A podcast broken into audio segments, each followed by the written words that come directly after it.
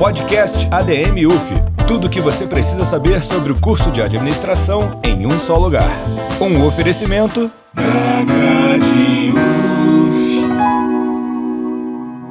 Pensem em todas as disciplinas que vocês já viram ao longo da vida. É muita coisa para pensar, não é verdade?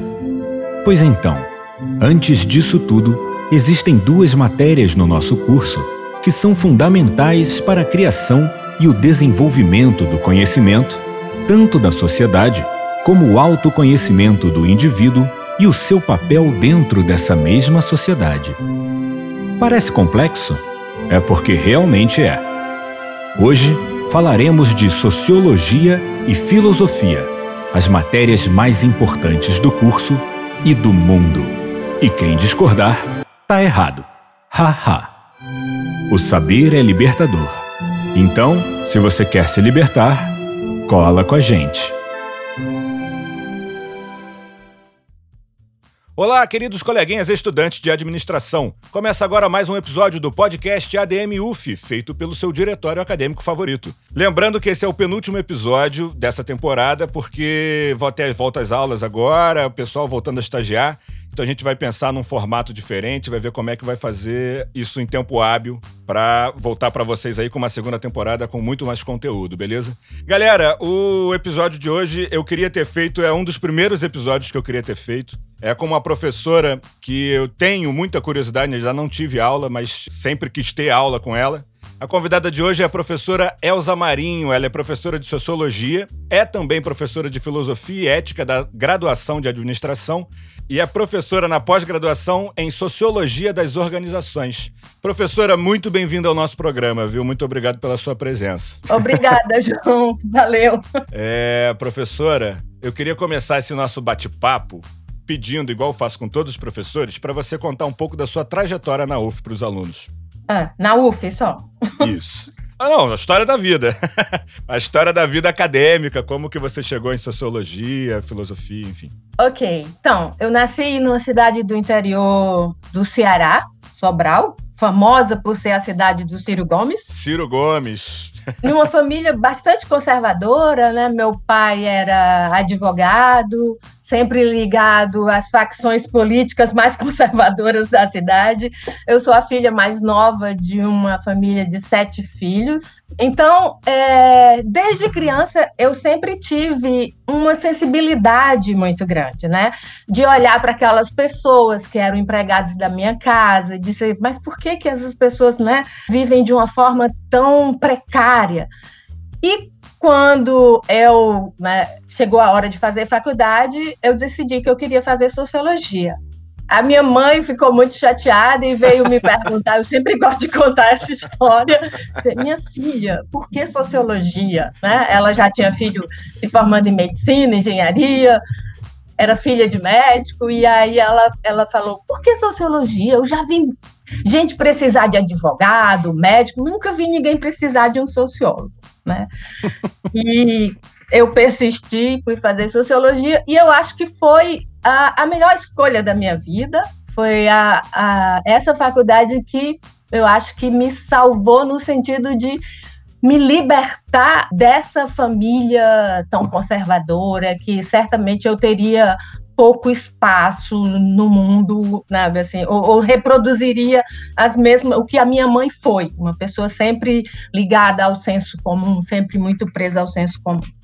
É, feito sociologia, eu, depois de algum tempo, mudei sempre trabalhei né, como pesquisadora no, no, no, órgão de pesquisa, no Cine, Ceará, é, depois eu decidi, entrei na vida acadêmica mais tarde, mudei para Brasília, lá eu fui fazer história.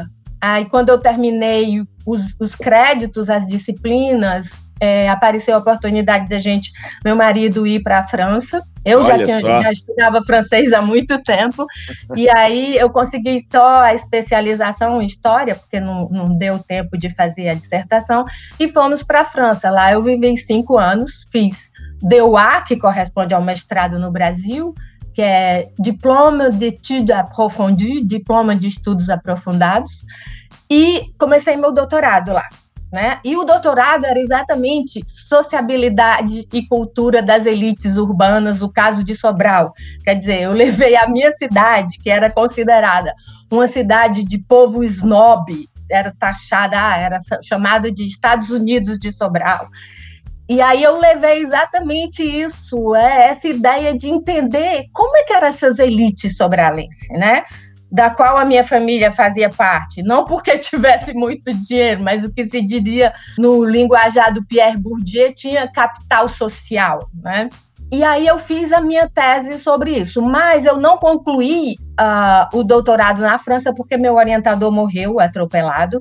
Ficou muito difícil fazer essa tese lá, pegando outro orientador, e então chegou o tempo de voltar ao Brasil e eu não queria terminar sem ter meu doutorado. Eu traduzi a tese para o português e fui tentar na UFRJ, eles me aceitaram e eu concluí a tese de doutorado em História Social na UFRJ aqui no Rio. Ah, então, minha trajetória é essa. Recém-chegado, vivendo no Rio de Janeiro pela primeira vez. Trabalhei em várias universidades particulares, privadas, como a Santa Úrsula, Cândido Mendes. Na Cândido Mendes eu cheguei a entrar no UPERJ, que era o curso de né, pós-graduação.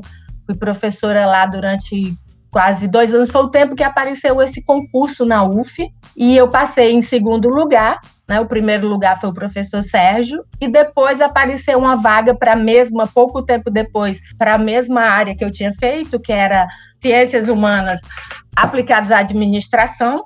E aí eu entrei na UF em 2013, desde maio de 2013. Maio de 2013. 2013, o ano fatídico que nos trouxe até agora. Mas enfim, isso é um, um tema para outro episódio. Sim. Professora, Sim. gostei de ouvir que você é uma rebelde, viu? Me identifico. não só sociologia, como resolveu mais rebelde ainda, ainda vou fazer especialização eu de história. Eu não tenho uma personalidade muito rebelde no, assim, na, na coisa exterior, né? Sou mais calma, mas acho que intimamente sou rebelde, sim. Isso é tudo uma questão de perspectiva. Sim. É, a rebeldia não precisa ser violenta. Pô, muito bacana. Essa sua história, inclusive, de vida, se for bem roteirizada, dá um filme, viu? É. Chega tanto, muitos, né, muitos, muitos lugares diferentes, entendeu? É ação, emoção, humor, tudo junto, é drama. É Gostei. muito drama, pode ter certeza. Professora, falando diretamente com os alunos aqui agora, o que, que eles podem esperar da sua disciplina na aula de sociologia? Como é que era, assim, a sua metodologia em tempos normais? Porque mais pra frente a gente conversa como é que a gente vai fazer agora, mas como é que você costumava trabalhar? Ok. Então, é, desde quando eu entrei na faculdade, assim, eu percebi que o meu curso, o meu curso foi um curso muito mal feito sabe? Assim, eu detestava a grade do meu curso, que era na Universidade Federal do Ceará. Foi um curso feito durante o período de ditadura, talvez por isso, né? Então, assim, durante esse curso, eu nunca vi os pais fundadores da sociologia. Olha que loucura!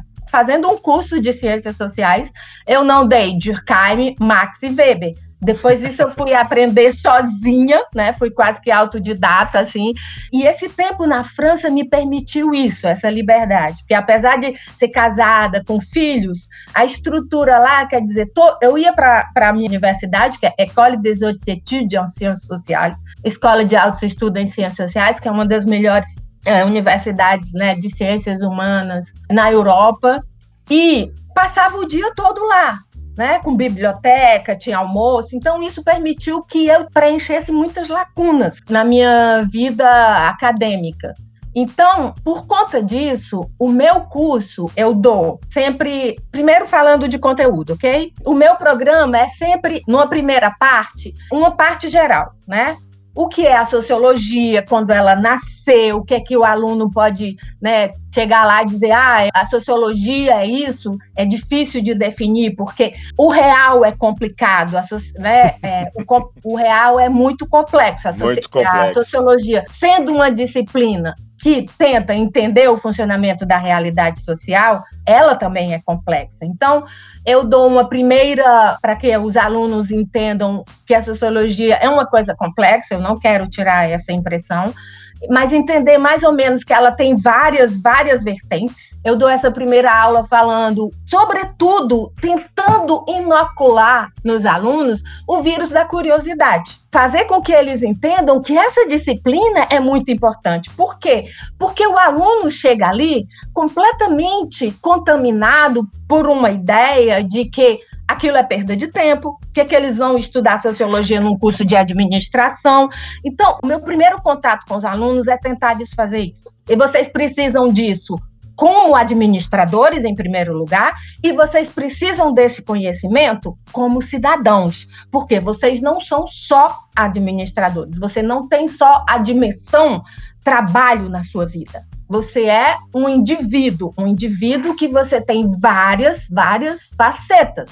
Você é um cidadão, você é uma pessoa que integra uma sociedade, então você é um indivíduo que integra, que faz parte de uma classe social, que tem uma visão por conta de que você é inserido nessa classe, para eles entenderem todas essas conexões. Você é um ser político, porque você escolhe, você é obrigado a votar, você é um ser também, você tem filosofias de vida na sua vida, você tem valores que você defende. Então, entender tudo isso, né? Que nós não somos só como os teóricos da teoria crítica da escola de Frankfurt diziam, né, o homem unidimensional que a sociedade de massa criou. Então, a primeira aula é sobre isso. Depois eu mostro o programa e tento explicar para eles que eu vou dar, apesar de ser uma pessoa que eu odeio manipular, porque a gente já é manipulado muito pela mídia, por várias instâncias da sociedade. Então, eu digo: olha, gente, eu não sou uma pessoa conservadora, vocês vão ver isso, mas eu vou fazer um programa que vocês entendam todas as vertentes que existem na sociologia, inclusive as vertentes conservadoras. Perfeito. Então, primeira parte do programa, eu dou os pais fundadores da sociologia, que é Marx, Weber e Durkheim. Lembrando que Marx né, é um revolucionário é, crítico do capitalismo, que nunca, essa não foi a sua primeira é, intenção, ser sociólogo. Imagina, ele morreu em 1883. O termo sociologia foi cunhado por Comte, um filósofo de caráter conservador, em 1824. Mas o Marx ele fez uma toda a trajetória dele era uma trajetória de um de um crítico da sociedade capitalista. Então, mas ele é ele é inserido nos manuais de sociologia exatamente porque sua obra tem uma concepção de sociedade, um objeto de estudo, um método, tudo que embasa, né, na verdade, uma teoria sociológica. Então, eu dou os pais fundadores, Durkheim, Marx e Weber, e depois eu tento mostrar para os alunos algumas, entre a primeira parte do programa, que é dar os pais fundadores, e a segunda parte do programa é que entender um pouco a sociologia contemporânea, porque entre uma primeira parte, que são os pais fundadores, e a segunda parte, a sociologia contemporânea, eu tento mostrar algumas, alguns termos mais soltos que levam muitos alunos a terem uma certa dificuldade de, de compreensão, né?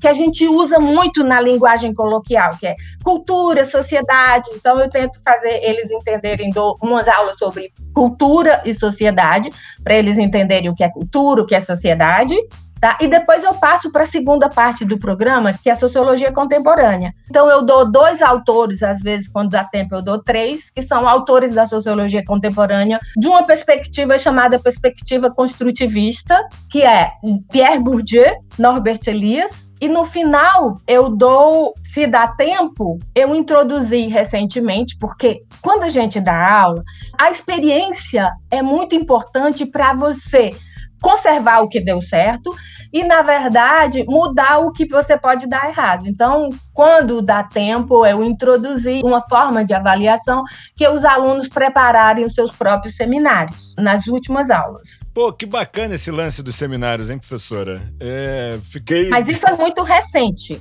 É, né? eu sei. Foi uma coisa eu que eu percebi por, exatamente por uma falha nas avaliações. Pois é, eu acho justamente legal por causa disso, ainda mais sociologia sendo uma coisa muito de troca, eu acho, assim, também, né? De conversa. Você Não é uma, assim como você muito bem descreveu, não é uma disciplina pragmática. Ela é cheia de nuances, né? Você mesmo falou, eu falo de todas as vertentes. Não é matemática, ela não te dá que 2 mais 2 são 4. Não. Né? Pois é. E outra coisa que você falou muito legal é que você gosta de frisar na primeira aula a importância dessas disciplinas. Sociologia, acredito em filosofia também. Não só para o mercado de trabalho, que é importantíssimo, mas como cidadão. Eu sempre falo exaustivamente aqui no podcast com vários convidados que a função da faculdade é instrumentalizar o aluno não só para o mercado de trabalho, mas como para a vida. Por quê? Eu vejo alguns alunos é, reclamando, tipo assim, ah, mas eu não vou aprender a minha, a minha profissão aqui na faculdade. Eu falei assim, mas gente, a gente só aprende a nossa profissão quando a gente passa a exercê-la, né? Assim como qualquer coisa na vida. A gente se instrumentaliza para posteriormente você aprender o seu ofício ou o que quer que você vá fazer. Você pode, inclusive, trocar de ofício. Olha que bacana. Tem muitas possibilidades na vida. São as disciplinas que eu mais gosto: sociologia, psicologia, a, a, essa parte humana da administração. Inclusive, eu sou ex-aluno de engenharia muitos anos atrás, em outra vida. E das coisas que eu mais gosto de ter trocado para administração é justamente ver com mais profundidade esse outro lado da academia que são as ciências humanas e sociais. É, então... mas eu tenho que puxar a brasa para a UF, viu, João? Porque em outros cursos você não teria isso, né? Os cursos da, que são muito bem avaliados, mas bem avaliados por quem? Pelo mercado, né? Uhum. Eles acham que isso é uma perda de tempo. Então você não tem isso, né, nas universidades privadas. Já dei sociologia para curso de administração, mas é muito, já é difícil na UF, mas também é, é muito difícil você convencer o aluno que aquilo é uma disciplina muito importante para ele ser um bom administrador. E isso a gente pode falar depois. Sim, sim. e vamos combinar que esse negócio de ser avaliado pelo mercado, sempre que um falar assim, ah, o mercado ficou aflito, o mercado tá, tá nervoso, vocês troquem mercado por meia dúzia de bilionário. É isso, sim. Aí você vai entender. Exatamente. Aí você vai entender o que que estão falando. A gente tem que personificar o que, que são esses termos. Né? O mercado. Ah, o mercado tá nervoso. Cadê o mercado? O mercado é meia dúzia de bilionário. Então, assim. Eu falo isso nas minhas aulas de sociologia quando eu dou a, a relação de ética moral com algumas disciplinas. Então, com a economia. O que, que o mercado faz? O mercado ele tenta despersonalizar, né? É o mercado, como se fosse uma instância quase sobrenatural que fica agindo. Não, o mercado é isso. É. São meia dúzia de bilionários, sabe, agindo de acordo com seus próprios interesses e tomando o Estado, ocupando o Estado e defendendo uma visão liberal do Estado. Perfeitamente. Isso é manipulação. Isso é, é enfim. Isso aí dá tema para um outro episódio completo, mas é, Ô, professora, mas voltando para dentro da UF, da academia, e como é que você está se preparando para essa volta às aulas em dia 14? Que adaptações você está fazendo para o ensino remoto? Tá preparada? Tá se sentindo eu, preparada? Não, não, tô, eu, eu tô bem nervosa, para falar a verdade. Primeiro porque eu nunca fiz isso. Por quê? Porque eu sempre fui contra o ensino à distância quando se fazia em condições normais, entendeu? Eu acho, gente, para mim é imprescindível essa relação professor-aluno. A gente, eu tenho um entusiasmo muito grande de fazer com que o aluno, e não foi à toa que eu fui cair num curso de administração, né? Para mim seria mais fácil estar num curso de sociologia, mas não seria tão desafiador. Eu acho, Sim. eu sempre falo isso para os meus alunos, é muito importante eu estar aqui, né, com essa visão de socióloga, para exatamente desmistificar essa noção, né? Que os alunos já vêm completamente carregado dela, né? Eles já vêm completamente, como eu falei antes na palavra, contaminado com essa visão que faz parte do senso comum. Então, eu acho muito importante essa relação professor-aluno, né? Você tem muito, muito é, passar ali o seu entusiasmo na hora. Tem uma coisa que eu faço sempre que, que graças a Deus eu tenho uma excelente memória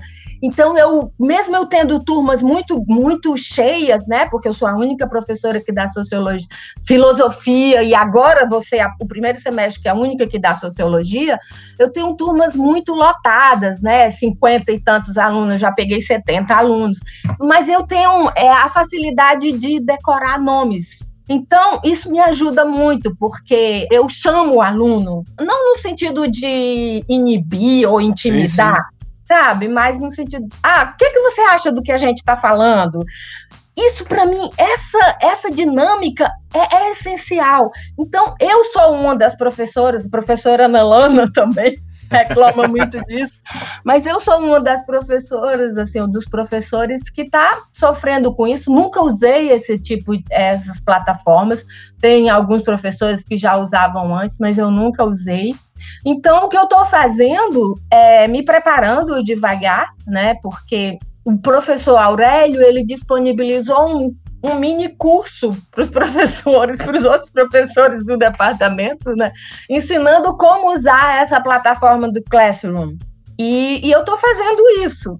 Agora, essa dinâmica, como vai ser, isso só na hora, João. Só eu vou ver hora, como né? os alunos respondem. Eu acho que a gente vai ter um eu acho que eu vou ter uma certa dificuldade de usar essas mesmas, né, esses mesmos recursos que eu usava para chamar a atenção dos alunos e não sei, isso para mim, por mais que eu aprenda a usar essa plataforma, eu vou ver se eu consigo transferir um pouco dessa dinâmica que eu usava, né, para uma aula, para o ensino à distância que não é um. Né, tem professores que reclamam, ah, não é ensino à distância, porque os alunos vão estar ali. Mas é muito difícil. Você, é você pode é desligar é a câmera, você pode desligar o. Sabe, assim. É, não é eles você vão ter mesmo. Que desligar o microfone. Vão ter, ei, Fulano, e aí, o que, é que você acha disso? Então, do mesmo jeito que a gente aprende que eu tento fazer, ah, essa experiência deu certo, essa não deu certo, isso é uma coisa que eu vou só ver, sabe? Na hora, né? No, no, no andamento mesmo, no processo. Entendi. E realmente, você. Esse negócio de decorar nome, eu, inclusive, sou o oposto. é um problema. Volta e meia eu, tenho, eu fico chamando a pessoa e você. Então, tipo. até ver se ela. Eu quero que a outra pessoa chegue na conversa e te chame. Oi, Fulano. Eu falo assim, ah, Fulano, o nome dele. Mas é, realmente, essa pessoalidade que você descreveu, que você coloca nas aulas, vai ser um desafio. Mas ao mesmo tempo, professor, eu queria te dizer é engraçado você ter falado que a Ana Lana também, a Ana Lana é uma querida, né? E é, eu fico pensando nela. Ah, muito tive aula com ela, tive aula com ela semestre passado, gosto muito de Ana Lana. Muito entusiasmada muito também. Muito entusiasmada. E eu lembro muito dela falando, falando com ódio da, de rede social. De, de... Aí eu falei assim, gente, mas como é que a Ana Lana vai, vai fazer com a aula online? Se falando com ódio da internet, sabe? O que aconteceu com o mundo, enfim. Gente, tô de brincadeira, hein? Ela, não, ela falando isso comigo no pessoal, tipo, Sim. que detesta. Não, mas ela fala também. É, pois é. Mas é. Assim como eu acredito que esse papo que a gente está tendo aqui agora ele tem uma pessoalidade, isso vai transbordar de alguma forma na sua aula, viu? É, é uma aposta minha aqui. E, por exemplo. Obrigada, João. Assim eu vi. e esse negócio de não ver o aluno, a gente a gente está se vendo aqui, embora vocês não estejam vendo a gente, só estejam escutando. Eu e a professora Elza estamos nos vendo pelo Google Meet. Mas eu vi uma matéria recentemente no México, se eu não me engano, no, numa universidade do México, que um professor, nessa volta às aulas de ensino remoto, um professor de universidade. Acho que era de, Não sei se era de universidade ou, era, ou se era de ensino médio. Mas enfim, um professor nessa volta às aulas remotas. Ele ficou nervoso, se atrapalhou ali com alguma coisa no, no online, a internet caiu, alguma coisa assim. E o tema da matéria era como os alunos tinham sido solidários com, com o professor, entendeu? Assim, professor, você não tá vendo a gente, mas nós gostamos muito da sua matéria, sua matéria é muito importante, é, enfim. Aí, a, a, o, o que eu achei legal da matéria é porque hoje em dia tá difícil, né? A gente abrir o jornal e ler alguma coisa boa. Hein? Se falar de Brasil, então, nossa senhora. Mas aí eu abri, foi até, acho que foi G1, sei lá. E teve essa matéria, eu falei assim, pô, que legal noticiarem isso. Porque é uma coisa, assim, tecnicamente fora do comum. E foi muito bacana. É um gesto tem, tão é um, cheio de empatia, né? Cara, de generosidade. Um eu fiquei, que a gente eu tá tão arrepiado. precisado, né? Exatamente. e eu acredito que isso vai acontecer, viu? Conhecendo meus colegas não, eu vou ter aula com você em filosofia, não em sociologia. Mas então, assim, da minha parte, pode esperar personalidade, professora. Não se preocupe com isso. muito obrigada, João. é, professora, e dentro do nosso curso, você já falou da Ana Lana, de psicologia, a gente está falando de filosofia, mas quais, nas suas palavras, quais são as outras disciplinas do curso que você consegue relacionar com sociologia, que complementam essa parte humana aí? Nossa, primeiro, filosofia, que eu mesma dou. a, a sociologia ela não existiria sem a filosofia. Né? Nem a matemática, nem a biologia, nem, nem nada do que a gente estuda existiria sem a filosofia. Exatamente. Mas a filosofia, né, sendo um saber tão milenar, sete séculos antes de Cristo, ela é muito importante porque tem vários eixos da filosofia, a metafísica, a teoria do conhecimento e a própria axiologia, né, que trabalha com a noção de valores, ética, moral mas sobretudo a metafísica, que se preocupa porque os gregos se preocupavam muito com a noção de como a gente conhece, né? Então, como é que a gente produz conhecimento se você não entende as etapas do processo de conhecimento, da produção de conhecimento? Então, a filosofia ela é fundamental. Ela embasa também o método, a teoria do conhecimento, por exemplo, é, quando ela se pergunta o que, que a gente pode conhecer? Qual a possibilidade do conhecimento? A gente pode conhecer tudo o que tem no mundo, né? Então, o realismo responde a essa questão: sim, nós, precis, nós podemos conhecer tudo o que tem no mundo. É como se ver as coisas, ver o, o a, a, os fenômenos do mundo como coisas, como objetos que podem ser decodificados para a compreensão humana.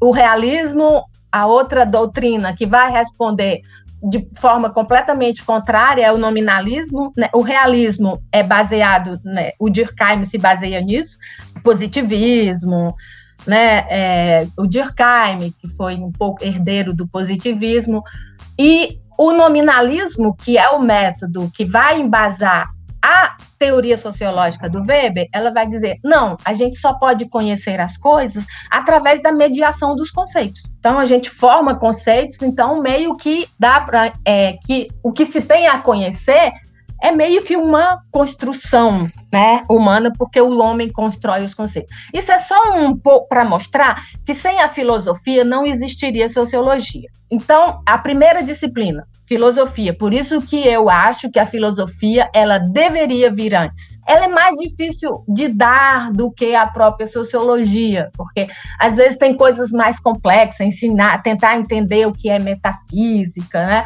A própria metafísica, ela evoluindo através do tempo, ela se difere muito, se distancia muito da metafísica lá do jeito que os gregos conceberam. Segunda disciplina, gente, política. Não existe. É, a sociologia do Weber dizia: o que estrutura a sociedade é a noção de poder. Né? É a distribuição desigual do poder. É isso que estrutura, que forma né, o edifício da sociedade. Então, é importantíssimo a conexão com a política. Né?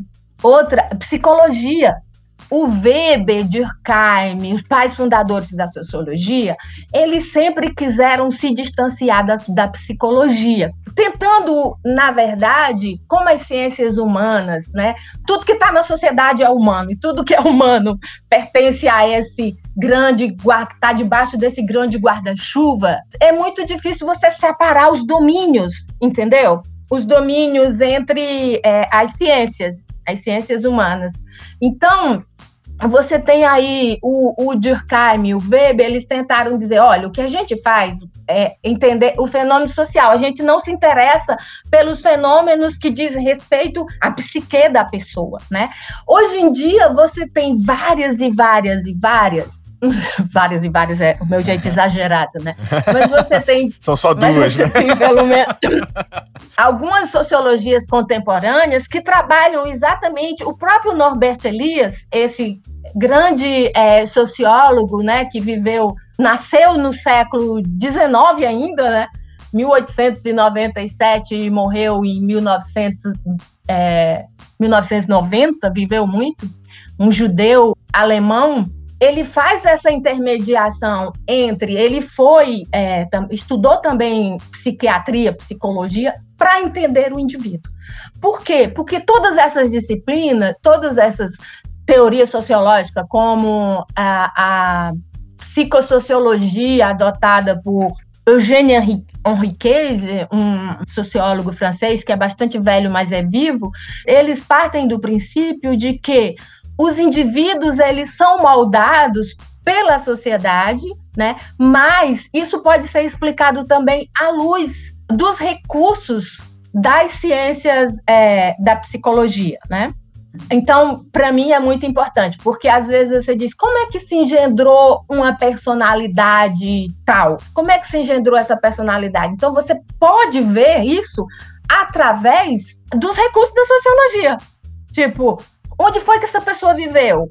Né? Que condições ela teve? Quais foram as coisas que ela teve acesso? Quais, quais as escolas? Ela não teve acesso a alguma escola? Qual foram os valores que ela recebeu? Se você for ver Flor de Lis, pois como é. é que se formou essa personalidade? Então, você pode, partindo da psicologia, entender essa pessoa através dos recursos da sociologia. Perfeito. Outra disciplina, deixa eu ver, filosofia, psicologia, já falei, né? Antropologia. Antropologia, né? com Montalvão. Fundamental também. E outra disciplina importante também, comunicação. Eu já dei comunicação antes do professor Barão. Assim que eu entrei na UF, o professor Barão estava afastado para fazer seu doutorado, mas eu acho que comunicação é fundamental também. Por quê?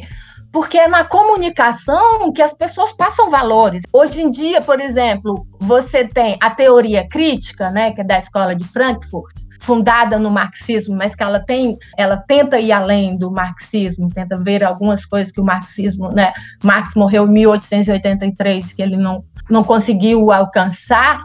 Na verdade, eles criticam o que eles chamam indústria cultural, né?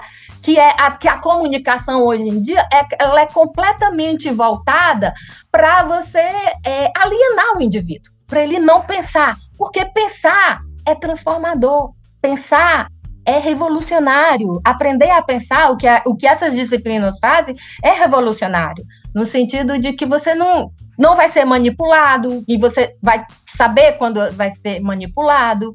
Então, eu acho muito importante a comunicação, né? Você tem várias coisas. A, se você for ver hoje, a comunicação ela é muito em cima disso, né? As músicas, elas não são mais músicas que vão te, te a letra das músicas, elas são letras da música que vão te né, colocar no mundo muito superficial, né? As questões tratadas ali são de maneira superficial ou no sentido de, na verdade, exaltar uma alienação das questões fundamentais na realidade social. Eu achei legal que você falou de comunicação com bastante ênfase e colocou junto desse pacote de disciplinas que se complementam dentro do curso.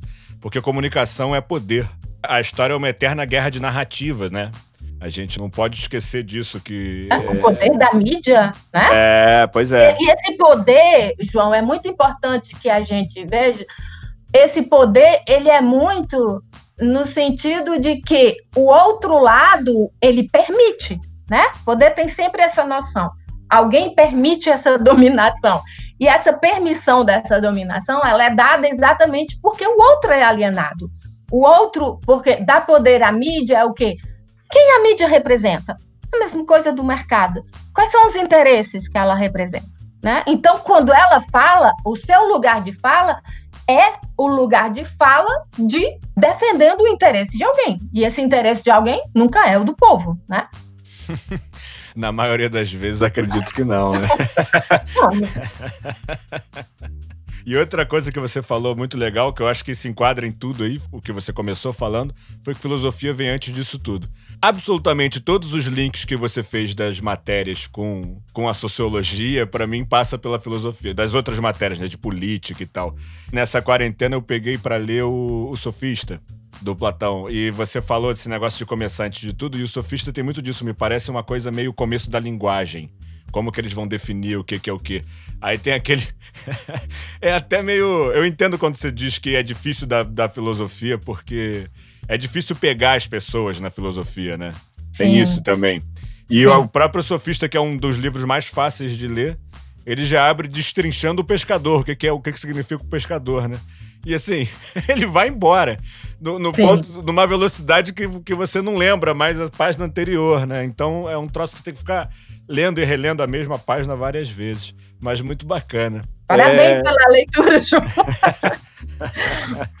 Ah, eu gosto, né? Como eu te disse, eu estava conversando com a professora aqui antes do, de começar a gravação. Eu sou neto de filósofo, então eu tô, na verdade, a sua aula, a sua disciplina desse semestre é que eu tô mais empolgado para começar, viu? Olha a minha responsabilidade. É, já fica, já pode, pode perder segundos de sono aí, que tem, vai ter aluno empolgado com sua disciplina de filosofia. Ok. Falando em alunos empolgados, é, a gente sempre, quando chama um professor, a gente faz um questionário e pede para os alunos é, mandarem pergunta para os professores e a gente seleciona uma pergunta para o professor entrevistado. O aluno que enviou a pergunta foi o Carlos Batista, que ele está no sétimo período. Vamos ver se é boa de nome. Você lembra do Carlos? Meu querido aluno. ele é muito legal, um grande amigo. E ele, inclusive, ele abre a pergunta te fazendo um pedido que, aliás, Carlos, a Elsa já atendeu ao seu pedido previamente, que ele abre assim: eu queria que a Elsa lembrasse aos alunos que a administração é uma ciência social aplicada e não um curso de exatas, como alguns pensam e reproduzem só por estudarem algumas matérias com um pouquinho de matemática. Ele abre a pergunta dele falando isso. Então, Carlos, olha só, eu acho que esse problema, essa, essa lembrança que você pediu para a professora dar, ela já, já contemplou no, nos primeiros 10 minutos de episódio. e aí a pergunta que ele faz na sequência, professora, é a seguinte: junto a isso, queria que ela falasse um pouco sobre o peso dos estudos das ciências sociais para o estudo da administração. Que a gente também já falou um pouco, mas eu acho assim, se aprofundar especificamente nessa parte. Eu sempre procuro mostrar para os alunos assim, por que as ciências sociais elas vão ser importantes no estudo da administração, né? Especificamente, de uma maneira geral, porque a sociologia, quando você começa a entender o mundo, entender as esferas da sociedade, né, a esfera social, a esfera política, a esfera do trabalho, você entende esse jogo onde você está inserido. Então você entende as relações de poder, as relações de interesse. Então quando eu sempre falo, quando você chega, você consegue desmistificar, desnaturalizar muita coisa que isso é uma função da sociologia que é fundamental das ciências sociais, que é fundamental. O que é desnaturalizar? Eu sempre tento mostrar isso para os meus alunos. Tudo nesse mundo, para que o sistema se mantenha como está, e ele tem se mantido através de, uma, de, uma, de um recurso muito eficaz que é naturalizar as coisas, né? Como o mercado, que é naturalizar. Eu boto na mesma ordem da natureza coisas que são construídas pelo homem mas que eles botam como se fosse construídas, que o homem não, não tem o poder de interferir ali. Então, quando eles têm essa visão, você chega no local de trabalho, você consegue entender as noções de poder que estão ali dentro, as relações de poder, você consegue se colocar melhor como uma peça daquela engrenagem. Onde é que eu estou? Qual, é qual é a minha posição aqui? E isso é fundamental no dia a dia do seu trabalho. Eu acho que as ciências sociais, na medida em que ela te. Para mim, esse é o exemplo mais claro. Quando você vê como é que você vai fazer uma entrevista de emprego, você tem, o tempo inteiro você vê isso na mídia. Como é você deve se comportar numa entrevista de emprego. Então, eles ensinam coisas, o quê? Uma receita de bolo. Isso. Eu vou vestida assim, eu respondo assim, é, não sei o quê. Porque você não entende qual a cultura né, que a gente está inserido, como é que você se comporta, você já tem isso, porque isso é passado culturalmente, né? Como é que você se comporta. Mas essa receita de bolo é uma forma, assim, para mim, se eu decoro passo a passo de alguma coisa, na verdade, o que esconde é porque o processo todo ele está sendo negado a mim. Entender o sistema. Isso eu falo muito nas aulas de sociologia, de filosofia. A primeira coisa que a filosofia nos faz é ensinar a pensar de forma sistemática. O que é pensar de forma sistemática? É eu entender as coisas dentro do sistema que tudo está conectado no mundo, tá? A mídia, o pensamento conservador, eles ensinam a gente a pensar de forma desconectada e a gente se perde porque a gente não sabe qual a engrenagem que a gente faz parte e qual é o meu poder dentro dessa engrenagem. Então, eu acho essa visão fundamental para você se colocar no mundo e se colocar no mundo do trabalho. E outra coisa, você também ver quais são os seus valores reais. Né? Isso falando em termos de ciências humanas em geral, onde eu coloco a filosofia, né? Quais são meus valores? Muitos valores podem ser, na verdade, deixados de lado, porque você é dominado pela noção de riqueza, né? Você só é respeitado se você for rico. Você... Isso são questões filosóficas, são valores que nos são passados e que eles não são, na verdade, eles são reforçados pelo sistema.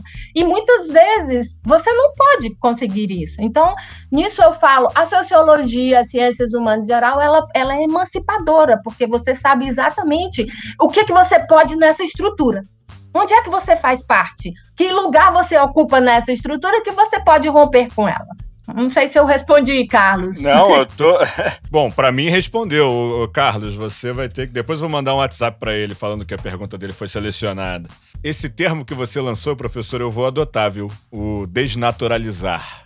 Ah, sim. É, você, você me perdoe, mas eu vou adotar isso, tá? Mas nas é. Minhas, gente, nas minhas conversas, minhas rodas de. Não sou eu que usei as, o, próprio Pierre Bourdieu ele dizia a sociologia ela tem é, como função primeira desnaturalizar o mundo, porque tudo é muito naturalizado. Se você pergunta a uma pessoa Sim. pobre, que ela diz assim, por é. que você está nessa situação? Ah, porque Deus quis. Ah, porque eu não estudei. E ela não entende que ela não estudou. Tem todo um contexto que influencia, né? É. Eu acho que, inclusive, se eu, lembrando aqui da métodos de estudo qualitativo, que a gente estuda um pouquinho de Weber também, no primeiro período já, eu lembro vagamente, eu acho que é Weber que fala algo nesse sentido, de que ao mesmo tempo que nós somos vítimas da cultura em que estamos inseridos, nós somos construtores dela. Então, não tem um, um, um lance assim ou eu tô, tô viajando aqui? Isso é uma visão mais construtiva. O Weber, ele era, ele partia do individualismo metodológico, né? Quer dizer, o Weber via tudo a partir do indivíduo, da ação, que ele fazia uma tipologia, né? Ação racional com relação a valores, ação racional com relação a fins. Então, ele tudo acreditava que era partir da ação. Outros sociólogos, como o Durkheim, ele partia da sociedade, da estrutura, do coletivo. Sim. Nós somos mero reflexo do todo. Nós somos, nós reproduzimos o que a sociedade é. Falando aqui em termos, né, mais grosseiramente explicando essas coisas que podem ser. Não, mas assim, assim que a gente precisa pegar as frases de efeito. Okay. Mas essa visão, é visão mais dos, dos pensadores construtivistas que vão tentar conciliar a visão do Durkheim, que é a visão do todo, né, o todo prevalecendo sobre o indivíduo, o todo sendo uhum. coletivo, a sociedade, e o Weber, né, partindo do indivíduo. Então, é, os construtivistas vão, na verdade, usar essas duas vertentes, juntar essas duas vertentes, não colocar como antagônicas, mas dizer que tanto é, é, inegável que a sociedade nos domina, e quanto menos você reflete, mais é você dominado por essa sociedade. E é inegável que a gente tem as brechas de como agir, por mais que a gente viva num sistema extremamente coercitivo. Coercitivo, exatamente. E esse conceito de engrenagem, né? Qual é o seu lugar na sociedade, qual é o seu lugar no mundo? Eu acho bacana porque realmente as pessoas tentam botar. Vende-se isso também, olha a comunicação aí. Transformam, pegam vários, várias engrenagens e transformam em caixinhas, né? Que caixinha que você vai querer estar? Tá? E o, você falou algumas vezes aqui durante esse episódio já sobre conservadorismo, sobre você vir de uma família conservadora e tal. E aí eu queria te dizer, professora, que isso é uma questão de perspectiva no seguinte aspecto. Eu também sou conservador. Eu sou conservador, por exemplo, em relação ao meio ambiente sou um conservador aí nessa, nessa, ah, eu também. nessa ação. Por exemplo. Vamos conservar o meio ambiente. É, você, você pode. É tanta engrenagem que você fica sem. Essa desnaturalização ela pode ser interpretada como uma libertação, né? de, de de é. Isso, libertação, assim, não é que você vai Na estar verdade, livre da sociedade. Você, é. é. você vai acordar para aquilo, né? Você vai ter é, uma liberdade de pensamento, na verdade. Exatamente. Isso aí é o, é o mito da caverna, aí, ó. É, é. O, o, Matrix, ó, pra quem, pra quem tá com preguiça de ler livro, vê o filme. E fala, fala bem sobre isso. Professora, uhum. voltando de novo pro curso de administração, porque aqui a gente pega várias, várias bifurcações e é impossível que não se pegue. Então eu acho até bom que essas bifurcações sejam feitas. Mas voltando de novo pro curso de administração. É, como que a sociologia está inserida no meio empresarial? Depois de tudo isso que a gente falou aqui, Olha, João, no curso de filosofia, eu dou uma última aula sobre a filosofia e as empresas, que eu tento mostrar, tipo assim, é, é um texto de um francês chamado é, Yvon Pesquet, que ele mostra como a filosofia ela pode ser útil para os empresários. Primeiro, a partir de um método, que era o método usado pelo Sócrates, a maiêutica, que é você ter uma ideia e depois você confrontar aquela ideia, né? O Sócrates ele perguntava às pessoas sobre questões comuns na rua, tipo o que é a beleza, o que é o poder, e as pessoas se davam conta que não sabiam responder. E quando elas respondiam, né, isso que ele chamava a maiêutica, se criava um novo saber, se criava uma coisa. Então, a filosofia ela pode ser ótima para os empresários, né, no sentido de que eles aprendam a pensar sobre as coisas, o que é o dinheiro, o que é a noção, porque que uma série de coisas. A sociologia, como é que ela se relaciona com os empresários? Você tem uma vertente conservadora, Durkheim, por exemplo, quando ele fala da divisão do trabalho, ele vai achar que cada pessoa, quando o volume total de trabalho numa sociedade ele é dividido e as pessoas pegam, cada um pega o seu quinhão, a sua porção, de acordo com as suas habilidades e de acordo com as suas aptidões, isso é extremamente conservador. Quer dizer, se você for pegar a sociologia do Durkheim para ver os empresários, você vê que ela, ela vai justificar isso, né? A sociologia mais crítica, né, as sociologias mais críticas, elas vão mostrar que essa divisão do trabalho, ela é feita, é o que sobrou para você, né? Então, nesse sentido, os empresários eles vão ser é, dentro da hierarquia social, os que tiveram negócios para ficar bilionários. Você, a sociologia pode te mostrar que eles foram herdeiros, né? Cara dá mil. Ah, 29 anos, não sei o que, ele começou sozinho, ele foi herdeiro. Então, essa visão da sociologia que ela vai dizer, não. É, então, ela vai para uma, uma pessoa que está querendo ser empresário, né? E ele não tem todo esse capital social, que é conhecimento, né? O pai conhece não sei quem, vai te colocar no, no mundo, vai te colocar nessa engrenagem aí, ou tem capital financeiro, ok? Se você não tem isso, você a sociologia te ajuda a mostrar o que você pode fazer conhecendo a estrutura que você vai lidar, entendeu? Essa é a estrutura que eu lido, é o que é que eu posso fazer, é isso que eu quero mesmo, é então mais ou menos isso, a relação que eu consigo é, ver na relação da sociologia com os empresários. Ela tem uma visão naturalizadora, as sociologias conservadoras, e as sociologias de cunho revolucionário ou crítico, não, elas vão te colocar uma visão real. Que, que eu posso, eu como uma pessoa que eu tenho, não tenho capital, não sei o que, o que que eu posso fazer nesse mundo? Então, ela vai te ensinar como a filosofia também. É isso que eu citei o exemplo da filosofia, né? É, porque ela pode ser usada como método, ela pode ser usada também como uma forma interrogadora, né? A primeira coisa que a filosofia faz é você se interrogar. E a gente não se interroga muito sobre as coisas. Não, definitivamente não. Durante vários períodos da vida a gente parece que segue no automático e tem que se libertar disso mesmo. Uhum. Galera, eu queria deixar claro aqui que as aulas voltam dia 14, mas eu já voltei às aulas. Estou tendo uma aula particular aqui agora. muito bom. Professora, bom, as aulas voltam dia 14. Nós estamos chegando no final, infelizmente, estamos chegando no final do nosso episódio. É, você tem algum recado final para dar para os alunos antes dessa volta às aulas? Algo que você queira dizer? Enfim, qualquer coisa Nada que você do falar. que eu não tenha dito assim ao longo da nossa conversa.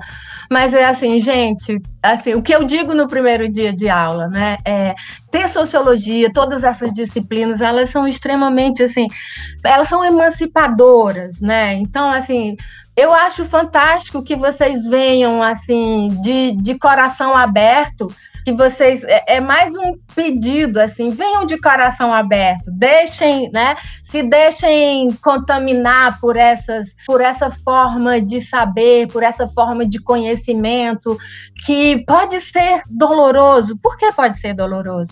Porque te coloca te dá muitas dúvidas. Você vem cheio de tudo que você carregou na vida desde, desde o momento que você estava dentro da barriga da sua mãe, né? Todas as instituições que você passou, toda a sua trajetória que te deu uma série de, teses cristalizadas assim a respeito de você no mundo.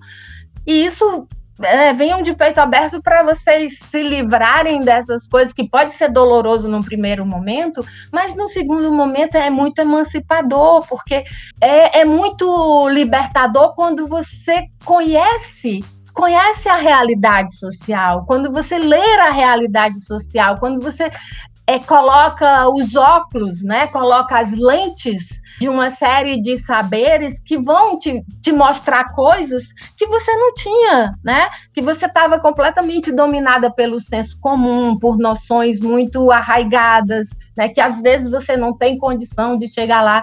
Então eu acho que a primeira coisa, assim, é você vir de peito aberto, porque pode ser doloroso no primeiro momento, como foi para mim no começo, mas eu acho que é, essas disciplinas elas são emancipadoras porque elas te colocam, elas desnaturalizam o mundo, elas te colocam uma visão em que te tiram da condição de serem manipulados, de serem tão contaminados pelo senso comum, que às vezes também é uma forma muito dolorosa de sofrimento. Por exemplo, eu tenho alunos negros que você, quando eu começo a falar de racismo como uma forma de senso comum, que não passa por um processo de, né, que não passa por um exame de, de uma racionalidade. O negro é inferior ao branco? Não, racionalmente você nunca responde isso. Mas, é, mas o senso comum te, te dá essa noção. Então, é esse tipo de emancipação que eu sempre acho assim que se você tá de peito aberto, vem comigo que a gente vai conhecer um outro mundo. Não muito bom, mas conhecimento é sempre bom. Não muito Não bom, eu muito acho. Para ver o mundo de forma cor-de-rosa, mas sim, é uma forma de, de se emancipar. Quer dizer, para você mudar a realidade, nada melhor do que conhecê-la. Nossa, muito bem. Cara, eu não sei nem o que dizer depois disso. Pô, professora, muito obrigado do fundo do coração. Eu estou indo de peito aberto para suas aulas que, queridos ouvintes, voltam dia 14. Eu só queria dizer que, infelizmente, eu acho que a gente não, né, assim, vou procurar manter a mesma qualidade, mas vamos ver como é que isso vai acontecer. Professora, quem não tem cão, caçar com gato. A gente vai dar um jeito nisso aí, não se preocupe. Galera, lembrando que as aulas voltam dia 14. Se você ainda tem alguma dúvida sobre como vai se dar essa volta às aulas. Escuta o nosso podcast de número 24, não sei, mas o título dele é Volta às Aulas. Ele responde mais de 40 perguntas sobre como vai acontecer isso. Eu Elza, gosto mais... desse podcast. pode escutar, pode escutar que é para todo mundo, é para os professores também. Professora Elza, muito obrigado mais uma vez. Eu adorei isso aqui. Eu poderia ficar aqui o dia inteiro. Eu não vejo a hora de ter aula com você, tá? Gente, essa foi a professora de Sociologia, de Filosofia e Ética, professora Elza Marinho. Muito obrigado pela sua presença. É isso aí, nós nos vemos dia 14. Eu que agradeço muito pela oportunidade. Ah, não, a, a, olha só, a oportunidade quem tá dando é você, não é a gente. Muito e é obrigada. isso aí. E é isso aí, galera. Fiquem tranquilos, fiquem em casa e até a próxima quinta-feira. Lembrando que a próxima quinta-feira vai ser o último episódio dessa temporada. Então, se você ainda não escutou, escuta tudo que dá tempo de maratonar. Valeu, beijão! Durante a sua quarentena involuntária, informe-se de forma segura. Acesse os perfis de Instagram, arroba Dacad, UF, arroba UFPrograde, arroba UFOficial ou no grupo de Facebook SGA Online. Se você tem alguma sugestão de tema ou dúvida, entre em contato com a gente pelo e-mail dacaduf2019@gmail.com ou por mensagem direta no Instagram @dacad_uf. Podcast ADM UF. Tudo o que você precisa saber sobre o curso de administração em um só lugar. Um oferecimento.